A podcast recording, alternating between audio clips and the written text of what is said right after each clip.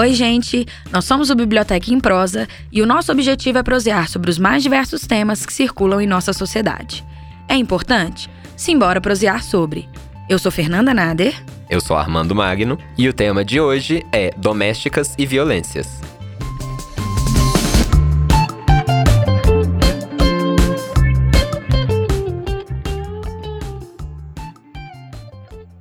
Bom, acho que o que me chocou mais nem aconteceu comigo. Foi com uma colega. A patroa, para economizar no papel higiênico, limpava o seu cocô na toalha de banho e mandava a empregada se virar para limpar. A filha dela, por sua vez, ridicularizava uma outra empregada por ela escrever errado, publicando um print de uma conversa em uma rede social, frisando que a sua empregada havia escrito errado e logo abaixo vários kkk, tadinha, ô dó. Vamos à parte que me toca. Trabalhei um mês em uma casa onde os donos da casa escondiam a comida, eu não podia usar azeite, comer o pão novo, a arrumação devia ser impecável, porém o pente que eles usavam para pentear os cabelos era de dar nojo. Um dia, a neta da patroa perguntou: Ela vai comer da nossa comida? Eu comia, era só se eles virassem as costas. Comia de raiva. Também ouvi: Ela comeu chocolate, né? Toda sexta é isso. Dia que eu ia fazer faxina. Vi muita sinhá esconder comida de mim, mas eu procurava, achava comida e coloca, comia e colocava no mesmo lugar. Ah, teve uma época que uma sinhá servia nosso café e almoço, até o dia em que eu descobri que após fazer a sua refeição, os pratos, talheres e xícaras usados eram reutilizados para nos servir. Não tínhamos o direito nem de nos servir, nem de repetir e nem de comer em um recipiente limpo. Parecem histórias de ficção, mas é a realidade de empregadas domésticas no Brasil. Esse trecho que a Fernanda leu, ele foi extraído do livro Eu, Empregada Doméstica, baseado numa coletânea de relatos da rede social Facebook. Alguns falam que o serviço doméstico é um trabalho como qualquer outro. Outros argumentam que é a perpetuação de realidades escravocratas e senhoriais no Brasil. O nosso país abriga quase 7 milhões de empregadas domésticas, mais do que toda a população da Dinamarca, segundo dados da OIT, da Organização Internacional do Trabalho. O perfil é majoritariamente feminino, negro e com baixa escolaridade. É sobre essa realidade que vamos debater agora no nosso podcast. casa.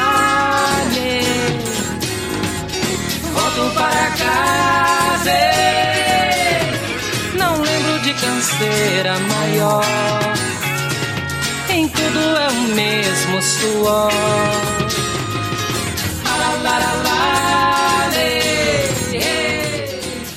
Armando, hoje nós vamos conversar sobre o serviço doméstico que por muito tempo foi e tem sido invisibilizado. O trecho que nós lemos no início foi extraído de um livro da Preta Rara, que é hoje uma rapper e ela é também é, historiadora. Ela, na sua página pessoal, chegou a postar é, depoimentos de quando ela trabalhou com o serviço doméstico e começou a receber inúmeros outros relatos de mulheres que trabalham como empregadas e relatos de violência, violência das mais plurais. Então, tem violência simbólica, violência física, sexual. E fazendo a coletânea desses relatos, ela criou a página Eu Empregada Doméstica, que ainda tá ainda existe no Facebook e começou a publicar é, vários desses casos. Ela selecionou muitos deles e colocou no livro que foi editado e lançado pela editora Letramento neste ano de 2019.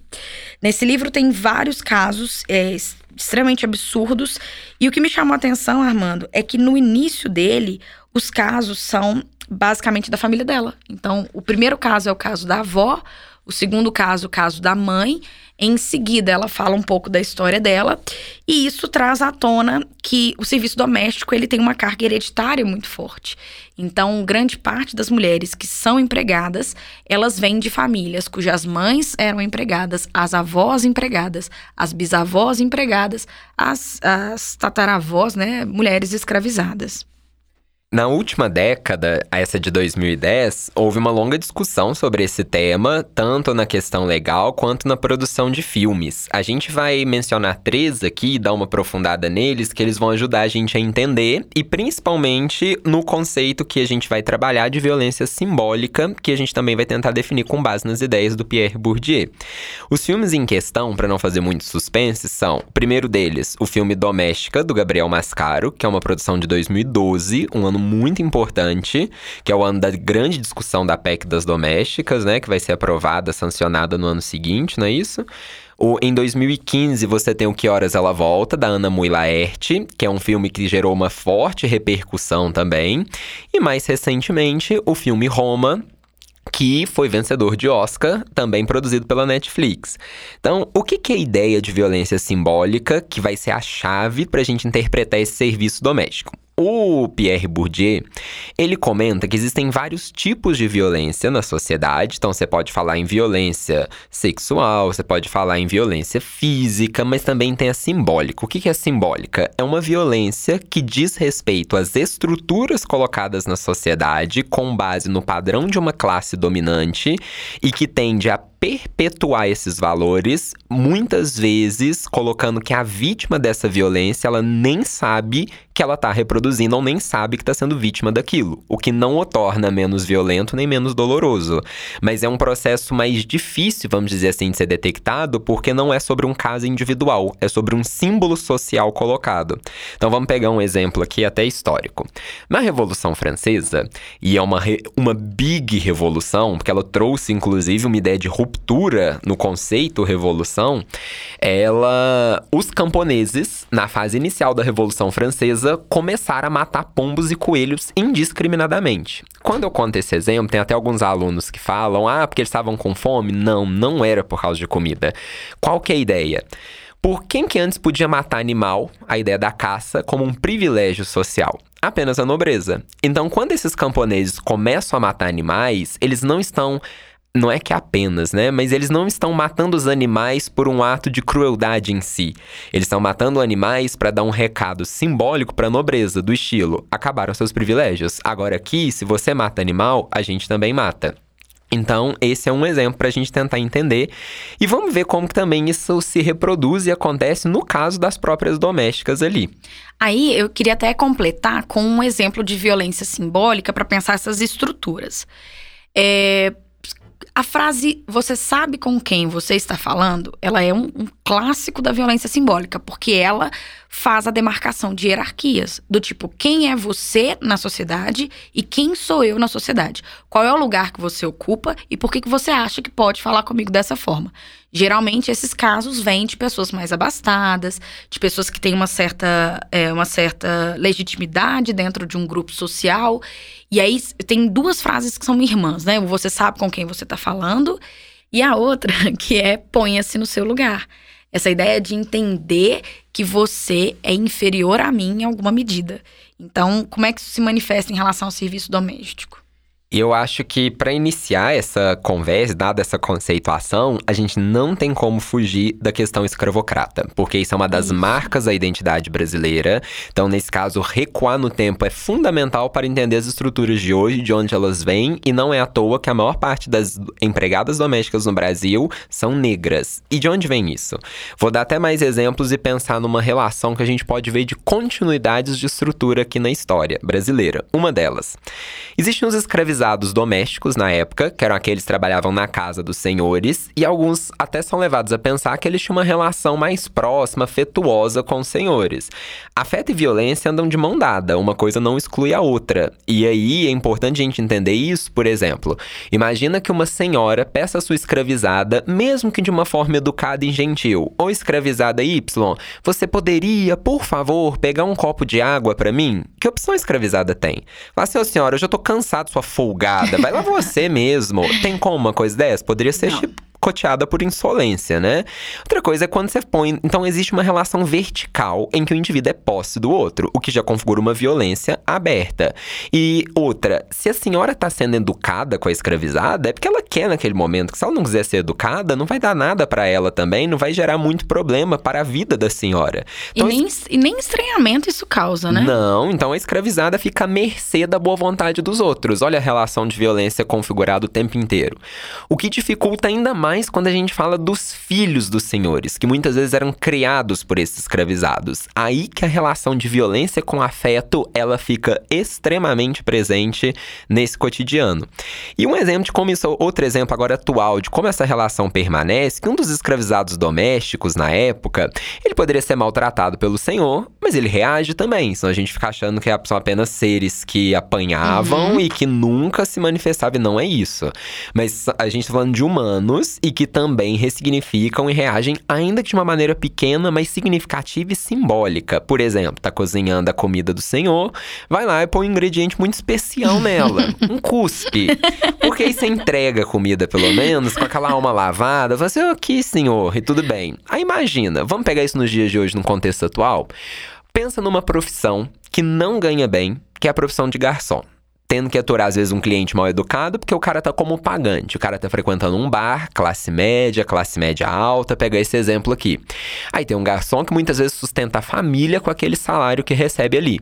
Aí chega o cliente na grosseria extrema, falando assim: ó, oh, cadê minha batata frita? Já pedi há muito tempo, não é possível que não chegou ainda. O garçom não pode reagir, porque pode dar ruim para ele no emprego e ele tá e tem pessoas dependendo daquele salário. Mas ele tem uma forma de reagir a essa violência simbólica. Por que, que isso foi simbólico? Simbólico, além de uma violência verbal. Tem duas presentes. Porque tem uma demarcação de classe nisso aí. Uhum. Você é de uma classe superior, você paga e eu estou à mercê do capital. Então, às vezes, nem o agressor e nem o agredido, eles têm dimensão dessa violência do capital, mas ela está presente. Por isso, a ideia do simbólico e por isso que o Bourdieu ressalta que ela mantém estruturas sociais demarcadas pelo capital. É impossível entender o conceito de Bourdieu longe da lógica do capital, que é Sim. é em cima disso que ele trabalha. Aí o garçom, ele tem também suas formas de reação Sabe aquela chapa borbulhando para quem come carne de filé com fritas, por exemplo? Às vezes tem um ingrediente especial a mais ali também. Então acho que com isso a gente conseguiu dar uma caracterização mais forte da violência simbólica que a gente pode analisar em casos de domésticas agora propriamente dita, é, e no, né? E no exemplo que, que no depoimento que nós lemos no início, ela fala que ah, a patroa não me deixava comer, mas eu comia. Eu comia de raiva, né? Eu comia escondido, eu comia. E aí, gente, é, quero que a gente pense comida, assim, né? É, em vários dos casos, em vários dos relatos, essa demarcação de hierarquia, ela tá por meio do prato de comida.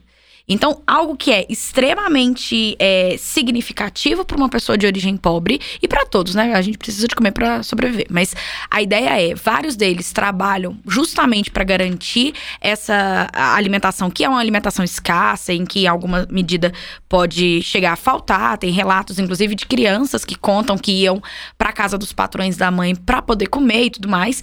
E é justamente essa a, o, esse é o ponto que eles usam para demarcar. Então proíbe de comer, serve pouca comida. Eu lembro de um caso que a mulher, é, a patroa, dividia a comida entre a empregada e o cachorro, meio que para marcar que os dois naquele, naquele espaço ocupam o mesmo lugar.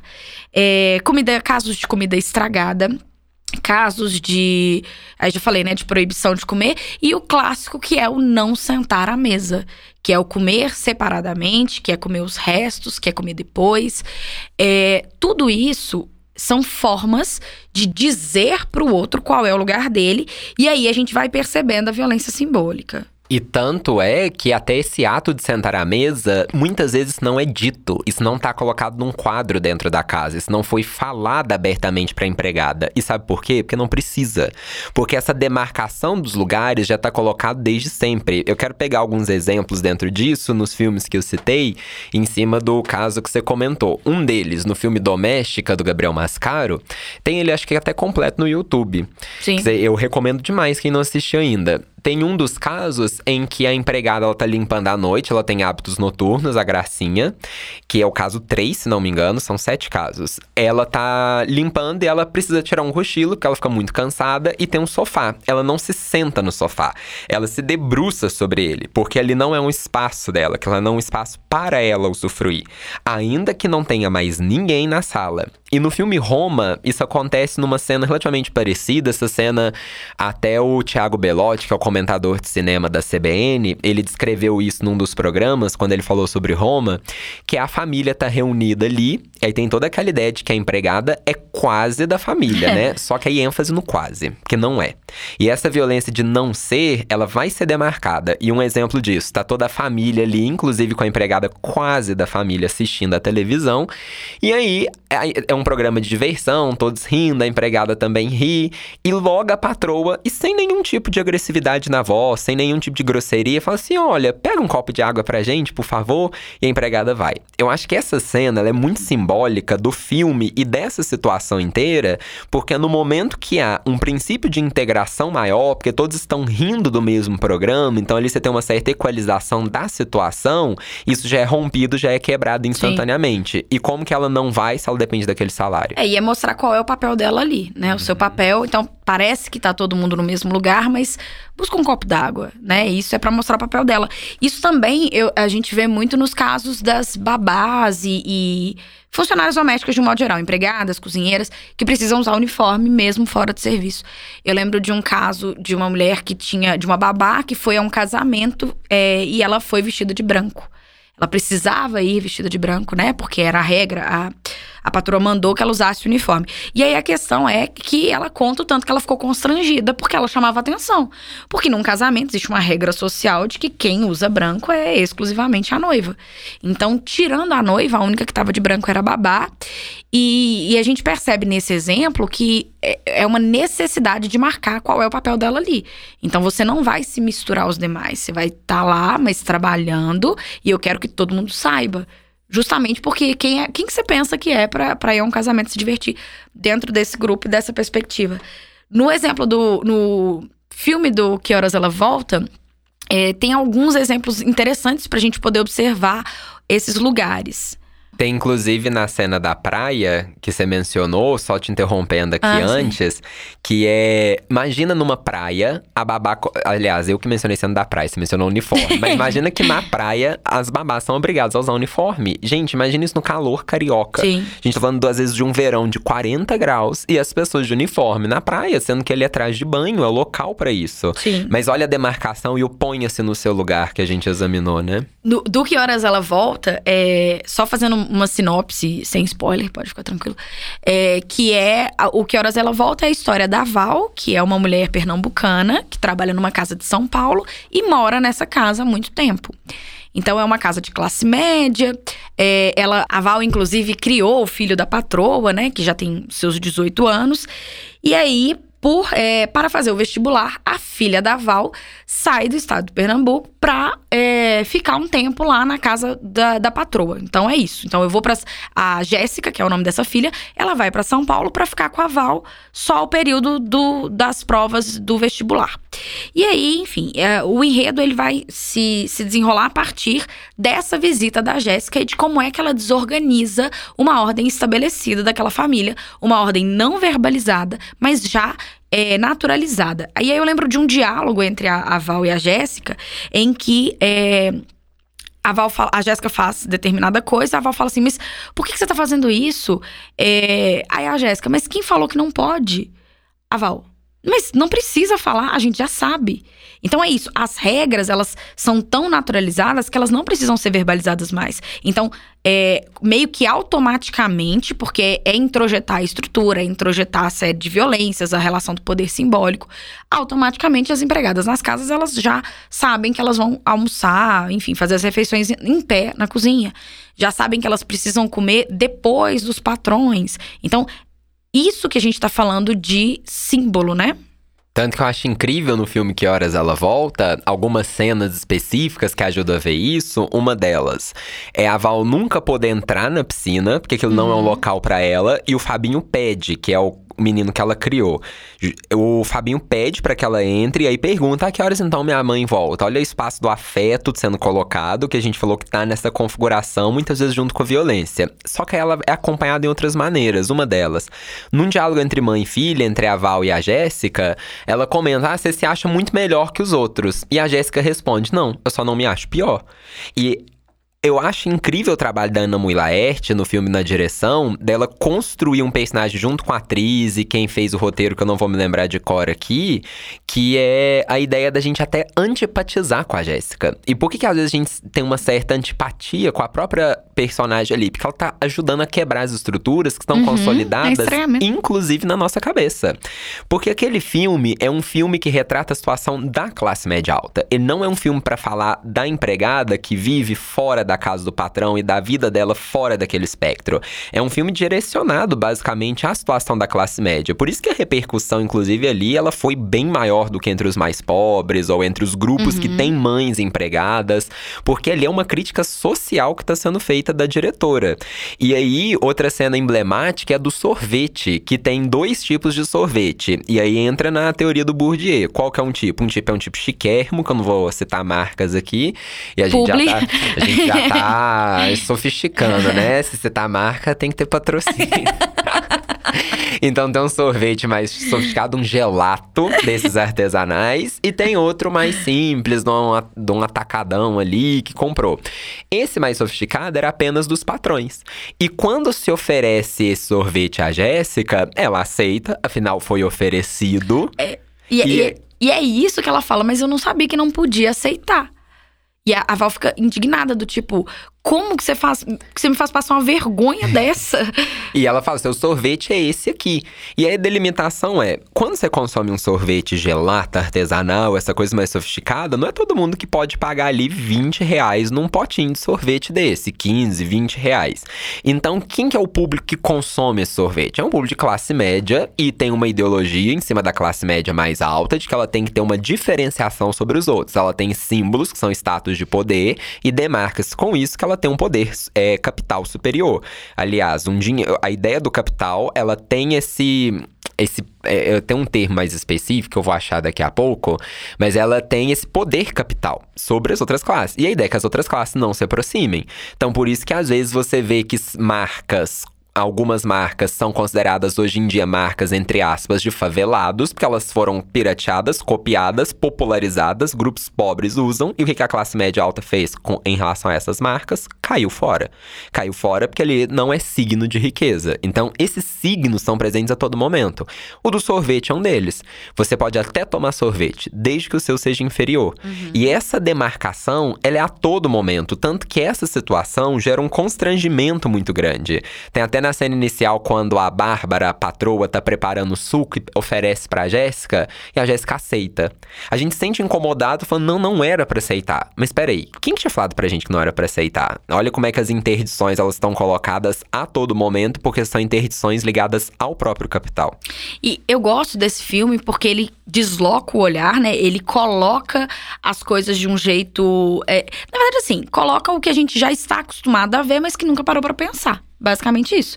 Então, é, por exemplo, o início do filme mostra a Val limpando a casa, ela e mais uma outra empregada, cujo nome eu não vou lembrar, mas elas estão limpando a casa e a gente vê principalmente a parte da cozinha e da porta da cozinha a gente consegue ver a sala. Então é como se a gente tivesse a mesma visão da Val, que é o universo dela. O universo dela é cozinha e vendo os patrões da porta, cozinha e vendo os patrões da porta. E mesmo assim, mesmo a gente percebendo tantas coisas, ela é colocada como se fosse da família. Ah, e tem outra, não lembrei outra coisa, que quando a Jéssica vem, a Val pede autorização pra patroa. Ela fala: "Ô, dona, como é que é o nome dela? Dani... Bárbara. Bárbara. Eu não falei Daniela, minha memória tá maravilhosa. É, Ô, dona Bárbara, minha filha vai vir, eu queria que ela passasse um tempo com a gente, que não sei o quê. Aí a Bárbara: "Que isso, Val? Não precisa nem pedir, você é como se fosse da família. Essa casa também é sua, que não sei o quê. E aí, ela faz a bondade. Olha como é que Bárbara é maravilhosa. Ela faz uma bondade que ela fala: eu vou até comprar um colchão. E aí, a, a, Val, ela dorme no quarto da empregada, que é um quarto minúsculo. A gente pode até falar um pouco sobre ele. E ela ganha, e ela fica extremamente grata por ganhar um colchão para colocar no chão de um quarto minúsculo para a filha dela dormir o tempo que ficar. Eu quero até enfatizar para quem for ver ou rever o filme, para prestar atenção no custo que foi para a Val, a empregada, poder conversar com a sua patroa. Na primeira cena, a patroa está correndo na esteira e ela tá com fone de ouvido ou próxima a isso, falando, Uhum. pode falar então. Ou seja, não tá prestando atenção. E a Val extremamente constrangida de pedir isso. Então, olha essa sujeição. Porque o tipo de violência simbólica, ele é para constranger, para pôr as pessoas no lugar, para delimitar hierarquias e para reforçar símbolos que já estão presentes. Então não é comum que uma empregada peça favor para uma patroa que vai tirar a patroa da zona do conforto extremo dela. O contrário é que é o que está estabelecido. Sim. Tanto que eu acho que a gente pode já mencionar, já que você mencionou, analisar a arquitetura do quarto da empregada, né? E as múltiplas E, vertentes. e só comentando dessa cena, tem uma, uma entrevista com a Regina Casé, né? Que é quem faz a Val, que é bem interessante até a respeito da postura. Que uma das coisas que ela precisou aprender e que precisou exercitar para poder fazer a personagem dela, que é a empregada, é ter uma postura mais curvada. Então a gente percebe que a Val ela olha mais para baixo, ela olha mais para o chão e ela tá andando sempre se curvando, porque ela tá sempre é, com esse tom de submissão, de subserviência mesmo, né? Quando a Jéssica chega sendo a filha da empregada e aí ela chega falando alto, olhando pra cima, todo mundo fica assim: nossa, ela é muito arrogante, que é o que você falou, né? O estranhamento que a gente tem assim que a gente conhece a personagem. Mas é justamente porque ela não vai performar aquilo que a gente tá acostumado, que são as empregadas falando em tom mais baixo, empregadas falando olhando pro chão. Algumas delas, inclusive, não falam com, com, é, convidados, membros da família, sempre muito quietas num canto, porque foi o canto destinado a elas. E aí, falando desse canto, a gente pode falar do quarto da empregada, que é sempre um quarto. É, primeiro, essa expressão quarto da empregada, né? Ela dialoga, inclusive, com o elevador de serviço, que são estruturas é, muito claras de demarcação de lugares e hierarquias. O quarto da empregada geralmente é muito pequeno, muito abafado, é perto da cozinha, da área de serviço, que é onde ela vai transitar. É, vários casos de quartos de empregada que tem barata, que tem, né, que são de alguma forma sujos e que guardam entulhos da casa. Isso eu acho muito simbólico. Casos de quartos de empregada que tem entulho, que tem é, pedaço de madeira, que tem sofá velho, que tem coisas que a família já não quer mais e que ficam guardados ali, junto com ela, né? Tanto que no filme a gente tá com foco no que horas ela volta, mas isso pode ser observado nos outros dois também, tanto no Roma quanto no Doméstica, é que o quarto da empregada ele é muito mal ventilado. Ele, ele é até citado a Bárbara quando a Jéssica vai aceitar o quarto de hóspedes, a Bárbara até cita que é tudo suíte, o quarto de empregada não. É um quadro um quarto muito abafado em que as duas em determinado momento vão dormir juntas lá, é que tem inclusive uma briga porque não faz sentido. Se você tá com uma mulher como hóspede, que era a Jéssica naquele momento, independente dela ser filha da empregada ou não, seria como hóspede. Então, e a casa tem um tem quarto, quarto de hóspedes. Exato, não é que ela teria que desalojar uma pessoa e aí poderia falar: "Não, mas aqui hoje eu preciso do meu quarto" e não sei o quê. Não, tem um quarto ocioso lá. Tem um quarto absolutamente vazio e não tinha outro hóspede na casa. Então, nenhum tipo de desculpa para tapar o sol com a peneira poderia ser usada nesse caso aqui que a gente tá analisando do filme. E mesmo assim, o choque dela aceitar aquele quarto e o que que o filme, acho que ele, ele expõe o interior da gente, ele vira a gente do avesso, a gente que é pertencente a uma classe média, para mostrar como que a gente se surpreende, como eu, ao ver que a Jéssica aceitou o quarto. Então, esse incômodo que ele gera, eu considero fundamental para a gente rever nossas próprias posições. E aí, uma coisa interessante, aconteceu um caso em relação a quartos, dependências de empregada, é de uma disciplina da UFMG que gerou uma certa polêmica em 2017. O nome da disciplina era Casa Grande. Então já tem um ah, nome isso era o nome da o disciplina? nome da disciplina, Casa Grande. E qual que é a ideia? Poderia ter mil outras coisas, poderia chamar mansão, Sim. casas é, com alto padrão aquisitivo. Tem vários nomes, mas quando você usa casa grande, está reforçando uma estrutura colonial escravocrata, que era a casa onde os senhores ficavam. E aí, nesse caso, o objetivo era elaborar um projeto, para Nova Lima. Que é um lugar realmente que as pessoas constroem casas enormes, e- Mansões. mansões. E nesse projeto teria cinco suítes com banheiro completo, rouparia, zona de serviço. Aí vem quartos e banheiros para oito empregados, que seria o objetivo. E os alunos protestaram, se recusaram a fazer esse projeto e porque argumentaram que ele reforçava alguns símbolos disso aí. E aí eu quero mencionar algumas coisas. Gerou uma certa polêmica na época, alguns disseram que os alunos estavam picaretando, que eles não queriam fazer o trabalho final da disciplina, porque seria um trabalho muito trabalhoso e não sei o quê. E o professor, acho que até argumentou, ou a ideia da disciplina argumentava, que no futuro profissional como arquiteto, eles vão encarar projetos em que, daquele tamanho, em que as pessoas vão pedir com aquelas características. E eu acho que a ideia não é crucificar o professor que ofereceu, nem falar nada em relação a isso, porque eu quero pensar num sistema. Se existem, se existe uma disciplina como essa, é porque existe uma certa demanda externa do mercado, inclusive, para que se construam casas desse porte. E se a gente está com esse nível de demanda, é porque ainda é comum com que os empregados morem na casa dos patrões. E vocês têm ideia da falta de liberdade que existe nisso? Primeira delas é a ideia de que o patrão chega à noite, a empregada está morando lá, a empregada não pode levar outra pessoa porque não é a casa dela, no horário extra, no horário de lazer dessa empregada. Imagina que um patrão chega à noite pede para empregada: Ô empregada X, tem como você só esquentar o leite do meu filho enquanto eu tomo um banho rapidinho?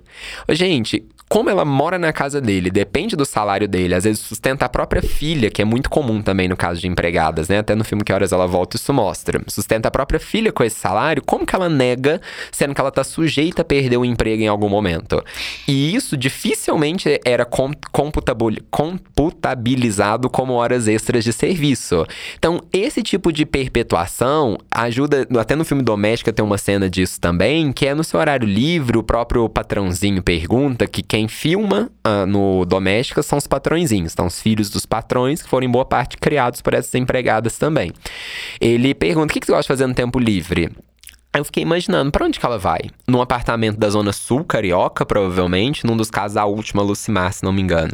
Num apartamento da Zona Sul Carioca, num local, local que é elitizado, num lugar caro, em que provavelmente ela não tem um círculo social disposto ali, o que ela vai fazer em si nesse tempo livre? Então, tem certos enclausuramentos nessa situação, que eles não são escritos, eles não são legais, mas eles são de uma ordem prática da vida social. Sim. Ah, mano, para além disso, dessa de, de ah, não, não pode recusar, essa recusa, ela acaba culminando numa possível demissão, enfim, existem todas as questões trabalhistas. Quando a gente fala em ambiente doméstico, a gente está falando da nossa casa, da nossa intimidade. E essa, esse discurso de que ela é quase da família, ela é como se fosse da família, ela é praticamente da família, ele sustenta que esses favores sejam pedidos. Porque pensa, se você está na casa de, de, um parente e existe uma criança com fome à noite, o que custa esquentar o leite? Então acaba que vira uma. uma é, esse, esse tipo de texto vira uma justificativa. Então tá fazendo um favor porque a gente é assim, família né? Só que não, né? São relações de trabalho e que precisam ser vistas como relações de trabalho. Isso dentro, dentro do ambiente doméstico é muito difícil de ser demarcado, principalmente se a gente pensar a nossa estrutura. É, eu comecei falando que a, a maioria das empregadas domésticas são filhas de mulheres que foram empregadas domésticas ou que são, e que são filhas de, de outras mulheres empregadas, até a gente chegar num ponto de da, chegar nas mulheres que foram escravizadas, os escravos domésticos. Então, isso é tão comum, esse tipo de é, isso vai descendendo, né? Esse tipo de relação é tão comum que não é visto como um problema. É sempre naquela do que, que custa né? Não custa nada, é só um leite de noite. É só, ah, é, eu vou te, te dar um dia de folga se você trabalhar com a gente neste domingo. E não tem problema se nesse domingo é o Natal. E não tem problema se nesse domingo é o Dia das Mães, por exemplo, né? Tanto que, mesmo com a PEC das domésticas, que pede para que isso seja enquadrado como hora extra, então o caso ajudou na discussão. Então, acho que a data desses filmes que a gente citou, principalmente os dois primeiros, né, excluindo Roma um pouco disso, mas a data não é à toa de quando eles surgiram no contexto brasileiro. Só que, mesmo assim, ainda existe uma forte informalidade no setor. E esse setor ainda emprega muitas mulheres no Brasil.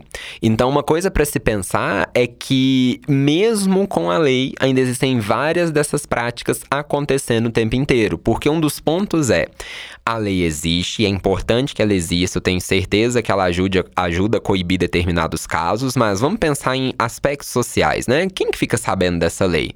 Quem que tem condições de procurar todas as informações relativas a isso? Quem sabe dos detalhes? Se a empregada sabe, será que o patrão também não sabe métodos para poder pensar em burlar ou pensar em driblar essa lei? Então existem coisas que vão além de um texto, pra gente não pensar às vezes que a lei encerra a questão ou que chegou a lei e todo o problema tá resolvido. É, e quando a lei saiu também, ela foi muito mal recebida pela classe média porque começou a ficar mais caro ter, ter uma empregada. Esse ter uma empregada cai num outro campo que é importante que a gente fale, que a empregada é vista como uma propriedade, como um objeto. É, lembro de um dos casos do eu empregada doméstica, em que uma, uma, uma mulher ela dá de presente de casamento para outra a empregada. É essa Nossa, expressão. Eu vou, é, eu vou folhear o livro aqui para poder encontrar o trecho específico, mas é isso. De, o presente ao empregado. Ela falando foi o melhor presente que eu recebi, porque ela é ótima, né? Essa expressão, a minha empregada e tal, achei. Assim, ó. É, uma conhecida casou e, como presente de casamento, seus pais mandaram para casa dela a empregada da casa deles, que era muito boa de trabalho e ia ajudar neste começo de casamento. A moça ficou extremamente feliz e disse que foi um dos melhores presentes de casamento. Então, existe essa objetificação, né? Inclusive pela herança escravocrata. E aí, e uma outra coisa que fica na minha cabeça a respeito da lei é que ela foi mal recebida, não houve um processo de conscientização sobre a importância dela. A maioria das mulheres que são empregadas domésticas, elas têm baixíssima escolaridade. Inclusive, várias delas começam a trabalhar ainda na infância, aos 7, 8, 12 anos de idade, então não tem uma formação acadêmica, não tem acesso a certas informações é, que são importantes sobre direito trabalhista, várias delas não são alfabetizadas, enfim. Então, é, quando a lei saiu, ela não veio com uma certa com um certo pacote de medidas que seria importante para a efetivação dessa lei tanto no que diz respeito ao conhecimento dessas empregadas, quanto no que diz respeito à conscientização das, classe, das classes, né, as classes médias, classe alta, que são os empregadores. É, e aí, a última coisa para a gente poder pensar a respeito dessa lei. Qual a data da lei, Armando? Que 2013. É 2013, aí 2015, a efetivação. Olha o tanto que ela é recente por que, que demorou tanto tempo para que essas mulheres conseguissem conquistar direito trabalhista. Na minha cabeça vem a questão do lugar de fala. É, o lugar social, na verdade, e a legitimidade da voz dessas mulheres. No episódio 14, a gente falou que diferentes grupos têm legitimidades e vozes que são diferentes. Vamos pensar quem são os empregados domésticos na parte majoritária. São mulheres e mulheres negras, mulheres negras pobres. Essas mulheres, elas não têm um espaço na sociedade. Inclusive, se a gente for pensar, aquela hierarquia social, elas estão abaixo dos homens e das não, dos homens negros e brancos e das mulheres brancas. Então elas são a base dessa hierarquia.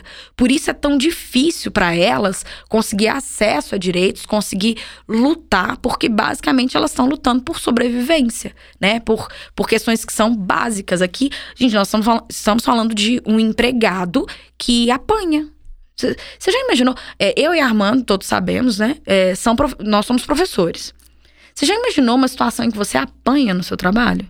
É, é, inconcebível. Aqui a gente está falando de um grupo em que apanhar é comum. Então tem caso de patroa que taca prato, tem caso de patroa que grita, tem caso de patroa. Ah, eu não vou nem falar dos casos de abuso sexual, que são extremamente comuns. Eu lembro de um dos relatos que eu li em que a, a empregada, a mulher, ela. A cada cômodo que ela ia limpar, ela se trancava nele, com medo do patrão entrar. Então, assim, por exemplo, ela ia limpar o quarto, ela entrava no quarto, trancava o quarto. Ela ia limpar o banheiro, ela entrava no banheiro trancava o banheiro. Porque ela morria de medo do patrão. Agora, o que, que ele fez que suscitasse nela essa insegurança? Então, estamos falando de um grupo que é totalmente invisibilizado, que é maltratado e que tem esse, esse tratamento, né, como algo natural, essa ideia de que, ah, as coisas são assim mesmo. Tem até um pesquisador que ele chama David Evan Harris, que ele argumenta, ele ressalta a conexão do passado escravista com esse doméstico brasileiro atual. Ó, um dado aqui é que quase 15% dos empregos relacionados a mulheres no Brasil hoje em dia são de empregadas domésticas, tá? É um número muito significativo. Então, pensa de todo esse universo, 15% a gente está falando de empregadas domésticas. E a maioria dos que acontece no Rio e São Paulo. Muitas dessas mulheres, elas migraram do norte e do nordeste. E quando a gente pensa historicamente, o nordeste particularmente é para onde boa parte dessa população de escravizados no Brasil, ela foi trazida. Então a gente tem uma dinâmica geográfica histórico-social que ele argumenta que continua até hoje. E um dos pontos que eu gostaria de ressaltar é a invisibilização delas como sujeitos, como agentes, como pessoas que estão sujeitas também a tristezas, a anseios, a medos, a desejos, a sonhos. Porque desde que elas cumpram seu papel social que está colocado, você não se preocupa com o que vai além disso. Eu acho que é por isso que faltou. É uma cena muito violenta de quando a Val tenta conversar com a Bárbara, por exemplo, e a Bárbara não a escuta, porque para Val é um dispêndio de energia e um esforço enorme para ela poder ir e falar com a patroa alguma coisa, porque ali ela está indo fora da função para a qual ela foi designada socialmente pelos símbolos do capital. Então, uma das coisas disso é que você entender que ela tem uma vida fora desse trabalho, você entender que ela não é parte integrante da sua casa e que ela tem também seus dias de frustração do mesmo jeito que você tem, assim como ela tem os sonhos do mesmo jeito que você tem, é um dos pontos mais difíceis para entendê-la por que, que ela precisa, olha que bizarro, né? Por que, que ela precisa de tempo livre, ou por que, que ela precisa de lugares para diversão. Tem um, um, livro que chama Canção de Ninar, da Leila Slimani. Esse é terrível. Né? Eu, me, eu não sei se eu tô, se eu tô pronunciando o sobrenome corretamente, mas Canção de, de Ninar, que conta a história de uma, de uma família que contrata uma babá. E a história gira em torno do que vai acontecer com as crianças, né? É um filme, é um, filme, é um livro é, bastante pesado, inclusive. Mas o que eu quero falar é de uma cena, então pensa, uma família que contratou uma babá. E aí, durante as férias, tem uma cena em que tá o marido, a esposa e as crianças dentro do carro. E eles foram pra praia, não sei, foram para algum lugar. E na volta, eles estão andando pela rua, né? Estão de carro, param o carro e vem a empregada atravessando a rua com uma roupa normal, né? Um, sem uniforme nem nada.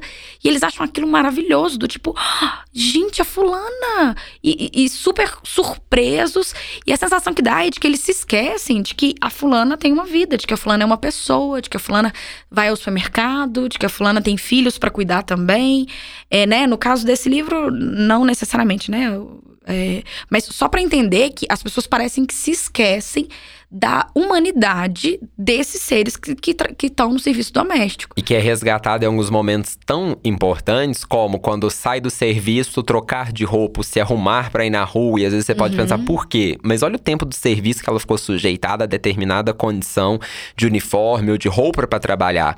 Quem falou que ela não tem a vaidade, essa empregada? Uhum. Quem falou que ela não quer andar na rua, que ela quer ser vista, que ela quer ser desejada, que ela quer se sentir bem consigo mesma, que é uma pessoa que também está preocupada com a própria aparência. É como se a gente não visse questões básicas, que às vezes são básicas para nós, e como se o outro não pudesse ter direito àquilo. E aí eu volto numa fala que eu tô defendendo essa linha desde o início. Por que, que não tem direito àquilo? Porque é pobre. E pobre não tem que ter esse tipo de preocupação. A gente tem esse tipo de violência lembro, todo momento. Eu lembro que eu escutei uma pessoa falando uma vez que eu fiquei assim, oi, que foi. É, estávamos conversando a respeito do feriado e que haveria feriado e que nós, é, que a escola ia emendar. E que nós teríamos, basicamente, é, quinta, sexta, sábado e domingo.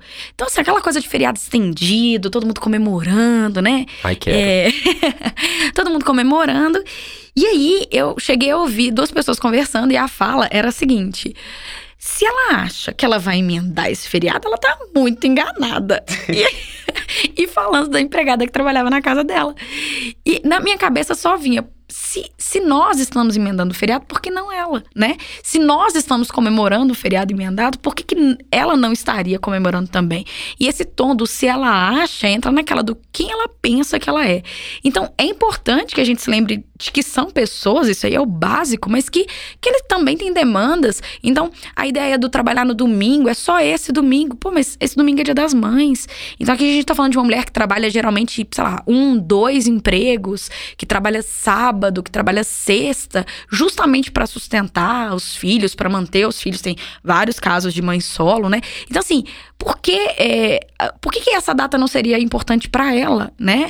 E, e, aí tem, sei lá, Natal, feriado, por, por que, que a gente não reconhece que são pessoas também? Aí entra naquela discussão que a gente já teve a respeito das hierarquias, né, dos lugares. Eu acho que o objetivo mesmo é fazer a gente pensar, tentar deslocar a gente do nosso local comum, tentar fazer com que a gente veja com outros olhos, com que a gente pense nas nossas próprias práticas. Porque tem uma coisa que eu acho muito legal é quando a gente reflete, às vezes, sobre nossa própria prática, ainda que seja para manter em alguns aspectos, tentar mudar em outros, mas pelo menos você passou por um processo de reflexão e elaboração. Não tenta, a gente está tentando aqui desnaturalizar algumas práticas sociais brasileiras estão colocadas como se fossem sempre assim e por serem sempre assim, elas não poderiam ser modificadas. E não, as coisas mudam, estruturas mudam, esse tipo de padrão também pode ser modificado. Por isso é o potencial de desnaturalizá-los. Sim. Então, que esse podcast seja uma forma de te fazer pensar e de fazer olhar para certas coisas com outros olhos, com um olhar mais crítico, né, com um olhar mais humanizado, para que a gente perceba que é, que essas mulheres elas precisam ter garantia de direitos e aí entra numa discussão extremamente atual que é a respeito da questão racial, que é, há ainda quem discuta que não há racismo no Brasil. E o serviço doméstico é um dos traços desse racismo estrutural, né? Tem até um, um pensador que vai discutir é, que o racismo ele é estrutural e ele é estruturante, né? Então ele mantém essas relações de opressão, de lugar, para além da classe, existe a questão da raça também. Então, que a gente, a partir desse podcast, ou a partir da, dos filmes, ou a partir dessas conversas, que a gente consiga ter um olhar mais humanizado, mais crítico para essas pessoas e comece a pensar o que, que a gente faz para contribuir esse tipo de, de situação e o que, que a gente pode fazer, né, para parar de contribuir, obviamente, e também para pensar a desconstrução. É isso? Sim. E é isso. Temos um podcast.